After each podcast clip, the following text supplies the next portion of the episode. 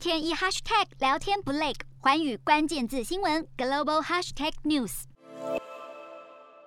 柬埔寨政府也宣布将调整入境政策，考虑缩短已接种疫苗的入境投资商隔离期，让投资的市场可以更加的活跃。好，柬埔寨政府为了提振国家经济，除了考虑缩短投资商的隔离期，以吸引更多投资项目落地实施之外，还将推出沙河旅游计划，允许已经接种新冠疫苗的游客无需隔离就可以入境指定的旅游城市。不过，邻近的辽国为了防止出现新一波社区感染，卫生单位则宣布将要加强检查，所有不符合防疫规范的企业，一旦爆发了疫情，都必须要暂停营业，并且负担相关的责任。